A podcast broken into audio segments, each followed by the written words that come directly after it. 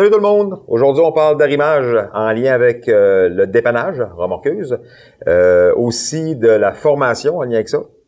Pour ça, on a le président de la PDQ, Régent Breton, Régent que je connais très bien pour euh, parce que j'ai travaillé pour lui, et là, quelques années. Puis c'est une personne, je pense que pour ce qui est du remorquage, qu'on en connaît énormément. Fait que bienvenue Régent. Fait qu'aujourd'hui, on, on va parler en commençant euh, l'arrimage. Merci Francis de m'accueillir, très apprécié. Justement, ça fait plusieurs années qu'on se connaît. tu te souviens que l'arrimage, à l'époque, dans le dépannage routier, n'était pas le même qu'aujourd'hui? Non, pas vraiment. Hein. L'arrimage, en général, non plus dans le transport routier.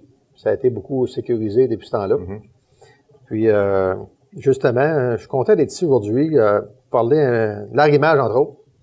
Beaucoup d'opérateurs de dépanneuses au Québec communiquent avec nous parce qu'il y a eu des changements il y a un an environ. Puis ils se font dire parfois par un contrôleur routier euh, d'attacher ça d'une telle, façon ou d'une telle façon. Euh, on s'aperçoit que l'opérateur de dépanneuse euh, va le, percevoir à sa façon. On a demandé à Transport Québec il y a un an environ, lorsqu'il y a eu une révision de fait à ce niveau-là, qu'elle est reliée à l'article 471 du CSR, le Code de la sécurité routière, non seulement de faire une interprétation précise, mais d'accompagner ça d'images. C'est ce qui était fait à ce moment-là. Donc, euh, l'arrimage... On parle de quel, quel arrimage? Là? On parle-tu juste pour l'arrimage des véhicules légers? Oui. Oui? Oui. Entre autres, celui des dépannages euh, avec une dépanneuse plateforme. OK. On sait qu'avec une dépanneuse conventionnelle, comme on, a, on avait à l'époque, que tu te souviens, euh, lorsqu'on arrimait un véhicule sur une dépanneuse conventionnelle, que ce soit un, un auto ou un camion, on plaçait pas nécessairement des chaînes de sécurité à l'époque. Pourquoi? Parce que c'est un sujet tabou la sécurité à ce moment-là n'avait pas la même signification qu'aujourd'hui. Euh, cependant, suite à des incidents qu'il y a eu à certains endroits, heureusement, on n'a pas eu de, notre côté, toi et moi, mais bref, euh, euh, il y a beaucoup de, de, degrés de dangerosité à ce moment-là qui étaient qui était qu'on constatait, mais qu'aujourd'hui qui a diminué considérablement. À ce, à ce moment-là, lorsqu'on a commencé à faire du remorquage, nous deux, si tu te souviens, la dépanneuse plateforme arrivait seulement sur le marché à la fin des années 70, début 80. La dépanneuse plateforme, elle, euh, lorsqu'on on arrimait un véhicule sur la plateforme, une fois qu'on la tirait avec le treuil, mais là, il faut l'attacher, bien entendu. Ouais. On, on, on, servait du treuil hein, pour, pour ben attacher. Hein? Euh, à cette époque-là, euh, étant donné que c'était une norme logique, je dirais, parce qu'il n'y avait rien de réglementaire comme c'est le cas aujourd'hui, le treuil embarquait, tirait le véhicule, on plaçait une chaîne en arrière, on faisait une tension si minime soit-il. C'était terminé, là. C'était terminé. C'est le poids du véhicule qui restait, qui faisait rester le véhicule. Justement. Par contre, on a constaté qu'à certains, euh, certaines occasions, que le treuil euh, s'est placé euh, elle-même au neutre, le, lui-même au neutre, c'est-à-dire pendant le, déplacement. Mm-hmm. Mais là, la seule chaîne qu'il y avait en arrière, elle, est lousse. est lousse. En avant, on ne pas de courroie ou de chaîne de sécurité. Puis à ce moment-là, on n'utilisait pas des courroies sur une plateforme. Ça seulement des chaînes qu'on avait. C'est vrai qu'on voyait pas ça. Hein? Non. C'était des chaînes qu'on plaçait en arrière, soit en X ou soit en parallèle. On avait encore, excuse on avait encore, je ne sais pas si ça existe encore, les, les fameux crochets qu'on pouvait rentrer dans les trous de, de, de, de longerons là, des véhicules. Oui, c'est soit les mini G-Hook ou les T-Hook qu'on appelle. Ça existe encore? ça? Existe encore. Mais le T-Hook est presque plus utilisé, justement, parce que lorsque des, des véhicules se déplaçaient lors du transport, parfois ils pouvaient euh, tomber. C'est ça. Puis euh, surtout lorsqu'on remorquait un véhicule accidenté. Parce que les véhicules accidentés, justement, on le dit, est accidenté. Donc, sa configuration du véhicule, euh, qui est monocoque ou pas. Il n'y avait pas grand prise, hein? Il n'y avait pas grand prise. Puis parfois, il y avait une certaine mollesse dans le véhicule, justement, parce qu'il est accidenté. maintenant, avec les mini JO et surtout l'avenue des courroies. On appelle ça en anglais des basket straps, des paniers, courroies en panier que spécialement conçu pour le remorquage de véhicules. Oui, c'est ça, justement. C'est ça. Puis euh, la norme 10 reliée au, à l'article 471 du CSR mentionne actuellement qu'on doit placer deux appareils d'arrimage avec tension. Donc, une courroie, les fameuses courroies jaunes à tension, qu'on va euh, avec un qu'on va craquer en guillemets, excusez-moi l'anglicisme, puis euh, qui fait en sorte qu'il donne une tension à la courroie. C'est la même chose qu'on se prend une chaîne et un tendeur pour euh, tendre la chaîne.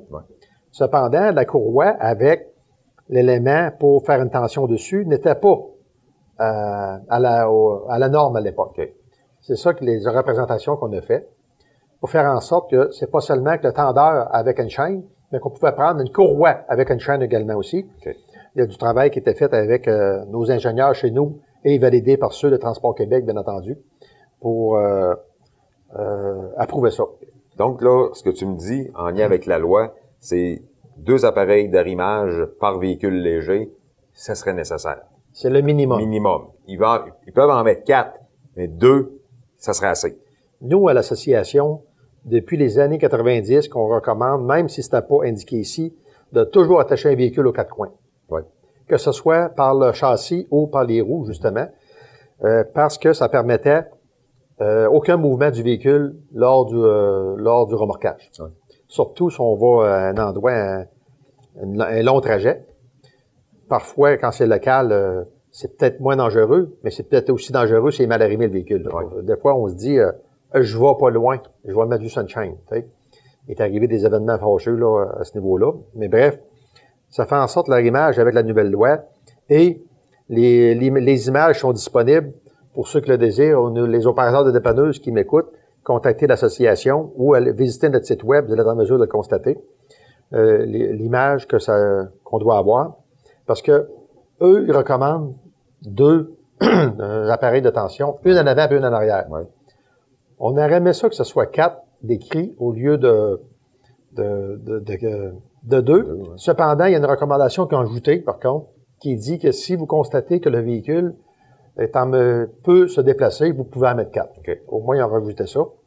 Parce que on sait très bien que si on place un appareil de détention en avant à gauche le véhicule sur un auto en panne sur une dépanneuse plateforme et on place l'autre appareil de tension d'arrière à droite, on sait très bien que la loi de la physique, avec la vibration pendant le trajet, il peut se déplacer, donc ça va faire que les, les, courroies vont, vont euh, se relâcher. C'est ça, justement.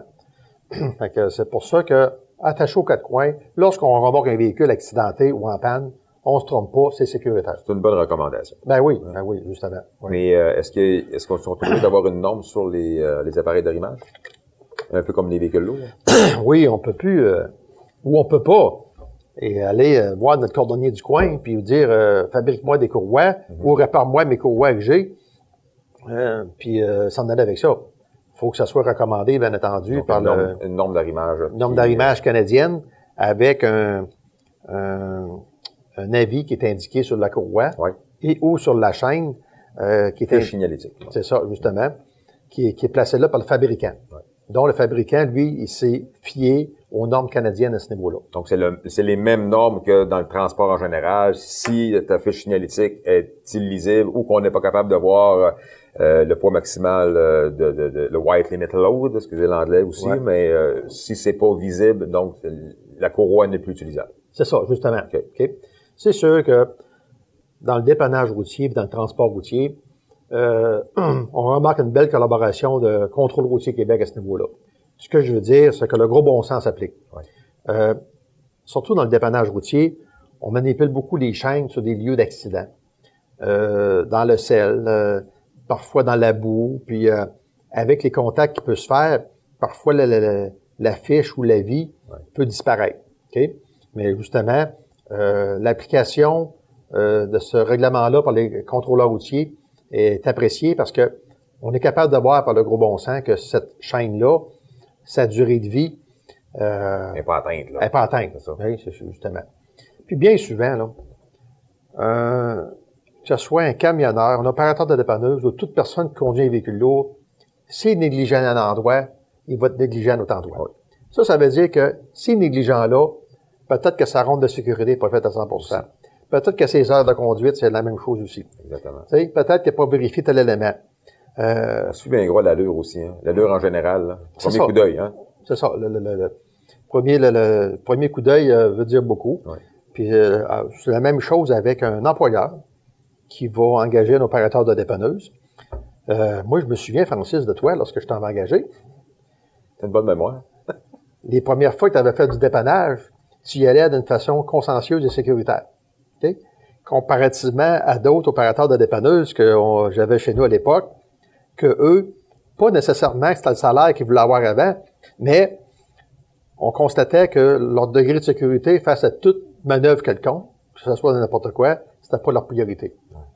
Euh, c'est certain que pour être camionneur ou opérateur de dépanneuse, il faut être passionné au départ. Aussi. Hein? Toi, tu l'étais passionné à l'époque, à ce moment-là. Ah, je le sens encore. Tu, l'as encore. Ah oui, Une des le raisons que tu es ici. Ouais. Puis euh, tu étais assez passionné qu'à même temps, tu le tu l'enseignes aux autres personnes. Ouais. Donc, euh, si à quelque part j'ai pu te montrer quelques éléments de base qui a fait que ta passion a été créée suite à ça, mais je suis bien content. Ben, c'est sûr, ça part de là. Tout, tout part de là, là. Où ce que je suis rendu aujourd'hui, je le dois à tous mes employeurs, puis des, des employeurs, tu le sais comme moi, je n'ai pas eu beaucoup. Non. Hein? Je, je- on, on sait un peu où ce que je pars, là. Fait que là, on, on parle de, de, de formation, justement, là, tu me parles de, on parle d'enseignement, tu me parles de, de, de toutes les, les, les réglementations. Ça part de quelque part, ça. Il faut qu'on l'apprenne, ça. Oui. Puis aujourd'hui, je suis bien content de voir la nouvelle, belle nouvelle qu'on a eue de votre collègue ici, Madame Lemontagne de, de, CFTC. Ouais, ça va sur les entreprises, hein. Oui. Depuis trois ans environ qu'on travaille euh, avec votre département ici pour créer un AEP. Quelque chose de merveilleux en passant. En J'ai eu la chance de pouvoir assister. Ben justement, là, j'ai euh, su que, étant donné que tu connaissais le dépannage routier, tu étais Ouais. interpellé. Puis, euh, dans l'industrie du dépannage routier, qui est contre- vraiment contraire à celui du transport routier, Mhm. euh, fait en sorte qu'on avait un manque à ce niveau-là, au niveau de la formation. Beaucoup d'opérateurs de dépanneuses, ou qui veulent le devenir, euh, allaient se présenter chez un gestionnaire d'entreprise. Le gestionnaire d'entreprise, lui, n'a pas nécessairement, au niveau académique, les moyens techniques pour euh, faire une formation. Bien souvent, c'était quelques heures euh, avec un autre opérateur de dépanneuse. Par la suite, quelques heures en arrière, euh, près de la fourrière, qui faisait des pratiques sur un véhicule qui, qui tournait d'un bord et de l'autre. Puis là, le gestionnaire, il se disait dans sa tête, je pense qu'il est correct. Oui. On va l'essayer. On va l'essayer. OK? Là, il, là, il expliquait un petit peu les, les heures de conduite. Même si on a une dérogation dans notre domaine, il faut quand même avoir... Il faut y euh, penser, là. il faut remplir une fiche quand même là, à la base, puis prendre en note nos heures. La ronde de sécurité, bien entendu. C'est c'est sûr, vous ne le ferez pas en partant, là, mais il faut que ça soit fait. C'est ça, justement. Donc, l'AEP va faire en sorte que les, euh, les gens qui vont, qui, qui désirent aller dans ce domaine-là, ils vont pouvoir suivre le cours ici, un exemple.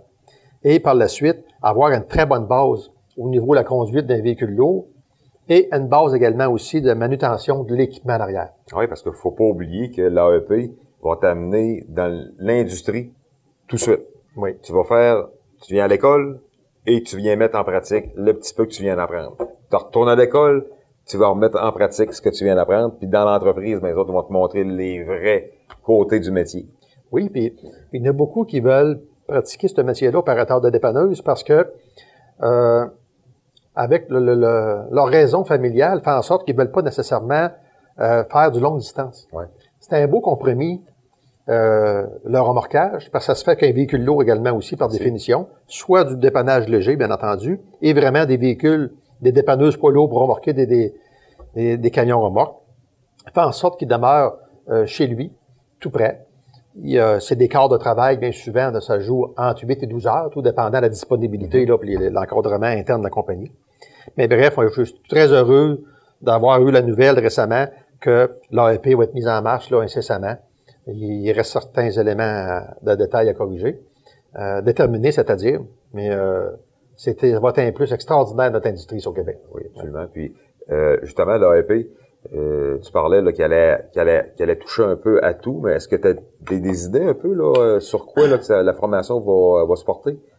C'est-tu juste sur le remorquage en général? Tu me parles de remorquage lourd, mais je pense qu'ils ne toucheront pas là, au remorquage lourd. Hein?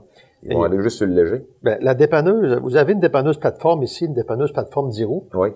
Ça, c'est très bien, puis ça va faire en sorte que ça va toucher le remorquage léger et le remorquage semi-lourd. OK. Donc, euh, ne, ne- on peut pas être immédiatement être opérateur de dépanneuse poids lourd, que ce soit au Québec ou ailleurs. Non. Il faut absolument débuter par le remorquage léger. Qu'est-ce qui va être fait ici?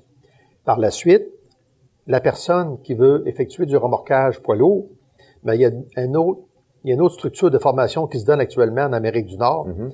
qui, qui s'appelle le Wreckmaster. C'est une école qui a été euh, fondée ça, en Ontario, au Canada, là, une vingtaine d'années environ, puis qui donne des cours maintenant à l'échelle mondiale, même en Europe, Que tu as déjà suivi, je crois. Hein? que j'ai suivi également aussi là, euh, euh, il y a quelques années. Euh, puis, euh, avec, on, maintenant, on a l'instructeur certifié au Québec, parce que ce n'est pas instructeur Rickmaster qui veut. Et il a fallu que cette personne-là euh, aille suivre des cours là, euh, Tu peux le nommer? en Ontario. C'est Serge Landry, entre autres, qui est un directeur de l'association, qui est notre instru- instructeur euh, certifié. Puis, une fois qu'on a l'étape 1, le, le- qui est passée, l'étape 1 pour votre information, le niveau 1, c'est lorsqu'on travaille pour une compagnie de remorquage, qu'on a une base, puis qu'on veut continuer dans ce domaine-là, puis qu'on est passionné. Celui qui veut passer à d'autres échelons, mais les niveaux qu'ils donnent, eux, c'est des niveaux de 2 à 9 à cette information. Ah, oui. Première dan, deuxième dan, comme, comme le C'est ça, le justement, c'est ça. Puis euh, le niveau 1 n'existait pas dans le Rickmaster parce que justement, c'est c'est de la c'est des de- des éléments spécialisés. OK. C'est la spécialité qui fait en sorte que OK. si tu n'as pas les attitudes de base avec du travail que tu as fait sur le terrain préalable, on peut pas suivre ce cours-là. C'est un cours qui est très euh, objectif, qui, euh, qui demande beaucoup d'attention pour l'opérateur de dépanneuse. Il y a des calculs de la loi de la physique qui sont faits. Vous êtes capable de dire en sortant de ce cours-là qu'un camion remorque est enlisé, s'il y a une charge ou non, on est capable de dire que ça prend une ou deux dépanneuses poids lourds, ou parfois trois, À quel endroit je dois l'accrocher? puis à quel endroit tu dois l'accrocher, ou est-ce qu'il faut vider la cargaison avant, tout dépendant de l'état Ah ouais. de la remorque avant? Donc, euh, le- le- le- la spécialité de ce cours-là fait en sorte qu'en arrivant sur une scène, tu es capable de dire, Oups, ça me prend immédiatement une deuxième dépanneuse ou pas, selon le calcul des charges.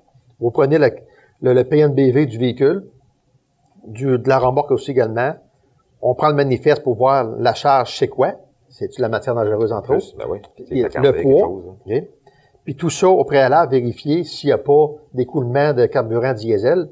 Si les réservoirs, là, l'enlisement percé, on ne peut pas faire aucune manœuvre sans qu'Environnement Québec vienne pour euh, constater et par la suite, une compagnie d'environnement vient récupérer avant de sortir le, le- le véhicule enlisé ou accidenté, de- tout dépendant de la manière qu'il est placé. Puis le, neuvième échelon va t'amener où? C'est le, c'est le niveau euh, avec des panneaux à bord rotatif. Maître, maître Jedi. C'est à peu près ça. OK? c'est, le, c'est des panneaux à mort rotatif, parce que maintenant, il y a des panneaux à mort rotatif euh, au Québec. Télescopique, là, les, les fameux télescopiques. Télescopiques existent depuis des années. OK. Il y a environ euh, euh, 225 dépanneuses poids lourds au Québec, pour ton information. Il y a environ seulement que 25-30 dépanneuses à bord rotatif actuellement. Comme, comme on voyait dans certaines émissions qu'on voit là, euh, au Canal D. C'est ça, entre autres. Non seulement qui est télescopique, mais il tourne aussi également, Comme une grue. 360 degrés. C'est une grue, en fin de compte. Euh, ah, ben, il y a des éléments de grue. Ouais. C'est pas, euh, c'est pas une grue du tout, loin de là. Mais par contre, ça fait en sorte de bloquer une voie au lieu de deux voies sur l'autoroute travaillée. OK. Fait que dans ce temps-là, les donneurs d'ouvrage sont contents. Oui. Lorsque la Sûreté du Québec ou un corps de police municipale constate qu'on peut dégager une voie pour laisser passer la circulation ou les patrouilleurs de Transport Québec, euh, puis qu'on peut travailler quand même. Avant ça, la dépanneuse, pas là qu'elle s'est situ- située en angle, Ouais, pour ouais, travailler doigt avec le mât pour sortir le véhicule. Non seulement qu'on sauve du euh, l'espace, mais on sauve du temps également aussi. Ah, c'est pratique. Ouais. Parce que quand, quand on dit que le fermer la route n'est pas une option. Hein? Justement, justement. Parce que l'opérateur de dépanneuse, lui, fait partie des quatre premiers intervenants en urgence. Une fois que le policier arrive sur scène, une fois que l'ambulancier a, a récupéré le patient, parce que les pompiers, l'ont, ils l'ont récupéré bien souvent avec les mâchoires de vie, mais la, la, tôle, elle reste pas là, là. Non. Fait que tout de suite en urgence, il faut déplacer le véhicule accidenté. C'est nous, le quatrième intervenant, qui fait ça sur le champ immédiatement. Tu te rappelles, dans les premiers temps, on, on arrivait quasiment en même temps que les ambulances, puis on pouvait pratiquement assister là, au déroulement là, de, de, de, de toutes les les euh, les, euh, Les manœuvres, les manœuvres, ouais, c'est ça le mot Ben je oui. là. Même dans- on, on aidait. On aidait, parce que dans ce temps-là, les mâchoires de vie n'existaient pas. Exact. Ou presque pas. Il y en avait en région Ben, il- urbaine, mais pas en... Nous autres, à Laurier, c'était à Québec. Justement. Donc, ça prenait, fallait que tu y penses d'avance, hein, pour ça. venir. Hein. C'est ça de Québec au départ, puis ça, c'était Lévis. Maintenant, tous les corps d'incendie, ou presque, ont, ont ce type d'équipement-là. Mais à l'époque, c'était avec les treuils de dépanneuses, Oui. en mal, qu'on faisait cette intervention-là. Fait que, euh, ça l'a beaucoup évolué, Francis. Oui, Hein? ouais, c'est signe qu'on vieillit.